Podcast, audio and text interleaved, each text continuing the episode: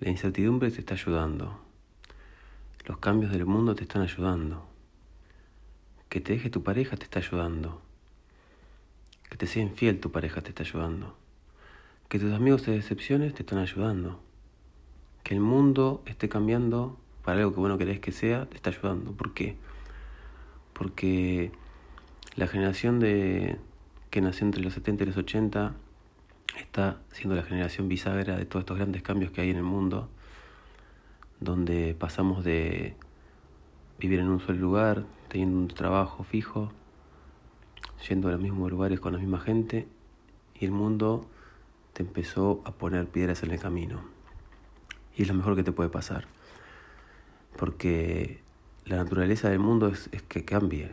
Pasa que nunca hubo una aceleración tan fuerte como la que está habiendo en este momento, en los últimos años. Entonces, para que rompas esa rigidez donde vos dabas todo por sentado, donde era tu casa, tu trabajo, tu mujer, tus amigos y todo lo demás no existía, ahora se abrió un nuevo mundo de posibilidades, apalancados por el mundo digital. Si estás escuchando este podcast es justamente porque lo descubriste por un medio que hace unos años no existía. Y si algo te resuena de lo que yo te digo, vas a ver de que esto es algo que te va a hacer bien. Eh, el mundo no puede mantenerse en una estructura fija porque si no, no habría evolución y sin la evolución las cosas nunca cambiarían. Por más que a vos te guste hacer las cosas a la vieja usanza, por más que vos seas anticuado, sabes que si mandas una carta por correo postal es mucho menos práctica que si mandas un mail. Y así puedo darte el ejemplo de miles de cosas. Todo el mundo ya sabe las ventajas de que todo se maneje de una forma digital. Se ahorra mucho tiempo. Ahora, el problema es que vos tenés que resolver qué haces con ese tiempo que te sobra. Una vez que te adaptás a estos cambios, porque no te va a quedar otra, obviamente vas a resistirte un tiempo, pero después en algún momento vas a tener que aceptar que el tener un título universitario ya no te sirve para nada, el estatus y el bien tener, los lujos no existen para nada, no sirven para nada, nadie se fija ya en quién tiene más o quién tiene menos. Estamos en una era de la equidad y la igualdad donde tratamos de respetar a todos por igual, ya sea la orientación sexual que tengan, el color de piel, la religión, etc. Ya la Segunda Guerra pasó hace mucho tiempo, es más, 75 años es bastante tiempo. Y creo que cuando se cumple un siglo de esa guerra ya no va a existir ningún tipo de odio, o por lo menos eso espero. Y también está cambiando el odio hacia el medio ambiente, porque el hecho de tener fábricas es un daño, es como una especie de maltrato al medio ambiente. Es lo mismo que hacemos con nosotros mismos, con, con las adicciones y con las drogas. Pero el punto es este, vos tenés que empezar a darte cuenta de que todos los cambios tienen siempre una cara buena y una cara mala. La cara buena es lo que te dije antes, la practicidad, la economía, ahora las cosas se hacen de forma gratuita, cualquier persona puede leer cualquier libro de forma gratuita, no tenés que pagarlo. Hay chat de Telegram y Boot donde vos podés pedir libros eh, electrónicos para leer o puedes comprarlos por muy, muy bajo costo. Eh, no necesitas ir a una librería. Eh, tampoco necesitas ir a una tienda. Tenés tiendas online. Tampoco tenés que ir a un bar para conocer a una chica. Tenés aplicaciones de citas y así te puedo dar miles de ejemplos. Y obviamente todo esto, como hay un montón de gente que consume, el precio se economizó mucho. Antes un jefe de hogar, un padre, trabajaba y ganaba mucha plata para mantener a su mujer que estaba en la casa cuidando a los hijos. O sea que de base un hombre podía mantener cuatro personas y una casa y un auto. Entonces, imagínate lo que ganaba esa persona. Ahora eso mismo lo gana esas cuatro personas. O sea, antes ese sueldo que capaz que era de dos mil dólares que tenía ese jefe de hogar, ahora lo ganan esas cuatro personas. O sea, todos estamos ganando 500 dólares pero todas las cosas valen mucho menos que antes. Entonces, el costo por persona se eh, disminuyó un montón para que todos tengamos la posibilidad de poder uso de, todos los productos y servicios que hay a nuestro alrededor que cumple con la necesidad básica del individuo. Entonces todos podemos ser individuos de forma independiente sin depender de otro que nos dé plata para mantenernos y que nos esclave, nos esclavice, perdón, y nos someta a su mandato. Entonces también sacate ese chip de ser jefe y de ser controlador y de querer ayudar a todo el mundo. Y la gente tiene que crecer por sí misma. Cuando vos ayudas a alguien lo estás inutilizando, lo estás anulando como persona. Y cuando vos no estés, esa persona se va a morir. porque no va a tener herramientas para sobrevivir en este mundo. Entonces las personas que piensan de que los hijos les quieren dejar algo porque los tratan de inútiles o porque piensan que no son capaces, justamente porque ellos no lo están dejando ser capaz. Y todo el tiempo estás minando su autoestima diciéndole que no puede, que es un inútil, que no, que no tiene que hacer esto, que no se tiene que equivocar. Y todo lo opuesto a la vida. La vida hay que probar y equivocarse. La vida es prueba y error.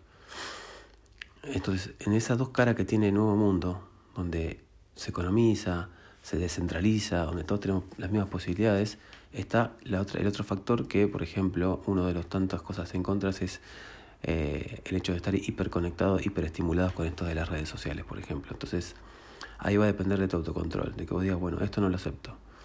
Pero adentrarte en el mundo, el mundo, el fluir del mundo nuevo, es positivo, porque todo el tiempo te va a mantener joven. Cuando una persona llega a un punto, llega a la meta de un camino, ya se bajonea, se deprime, porque dice, bueno, llegué a esto, lo disfruta capaz que una ínfima parte y después se deprime.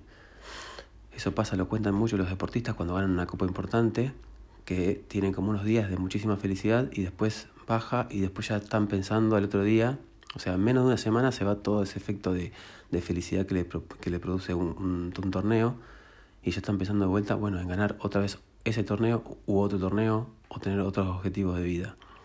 La vida es un encadenamiento constante de proyectos. Y cuando uno llega a ese proyecto y ya lo tiene, pierde el deseo, pierde la, digamos, la, la, fantasía, porque a la gente le gusta vivir en, esa fantasía que no tiene. Entonces siempre cuando se consigue esa fantasía o eso inalcanzable que tiene en la cabeza, termina pasando que, que se bajonea y como que quiere cambiar. Por eso muchas parejas cortan a los, al año, a los dos años, porque se fue el enamoramiento, se empezó a ver la realidad de quién es el que tienen al lado, con todos sus defectos, y, lamentablemente después de una etapa que fue idealizada durante uno o dos años, empiezan a ver solamente lo malo. Entonces cuando ven solo lo malo, dicen no quiero estar con esta persona. Pero es la persona que idealizaron en su comienzo.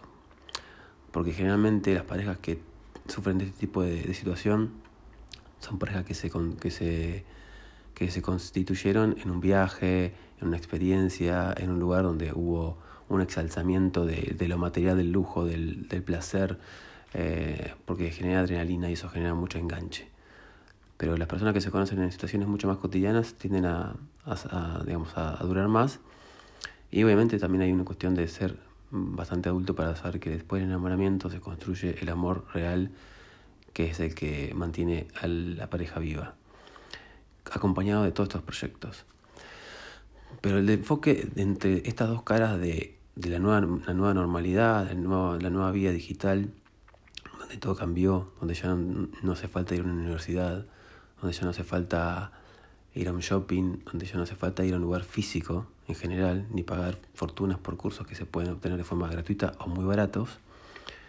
Hay eh, la otra cuestión que tiene que ver con eh, cómo convivimos con, con estos cambios que todo el tiempo se están dando. Entonces, creo que hay que poner la cabeza en un estado en constante evolución, en constante fluir, y eso no es tan fácil, pero se va trabajando. En la medida que vos vas viendo que no te casás con determinado producto o servicio y que estás abierto a cambiarlo, por más que te sirva, pero que no te va a servir en el futuro, vos ya ahí estás haciendo un cambio.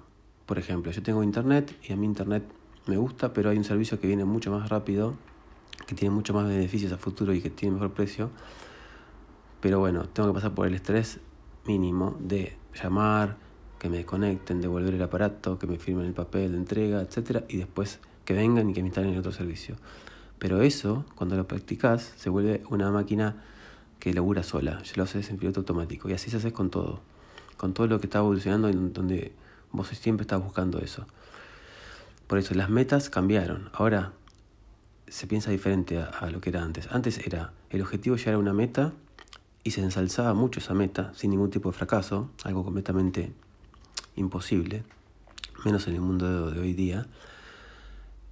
Y después no se decía lo que pasaba después de la meta. Entonces el objetivo era la meta. Entonces vos trabajabas durante, no sé, cinco años para recibirte de médico y cuando llegabas a médico decías, bueno, ya me recibí, ¿y ahora qué?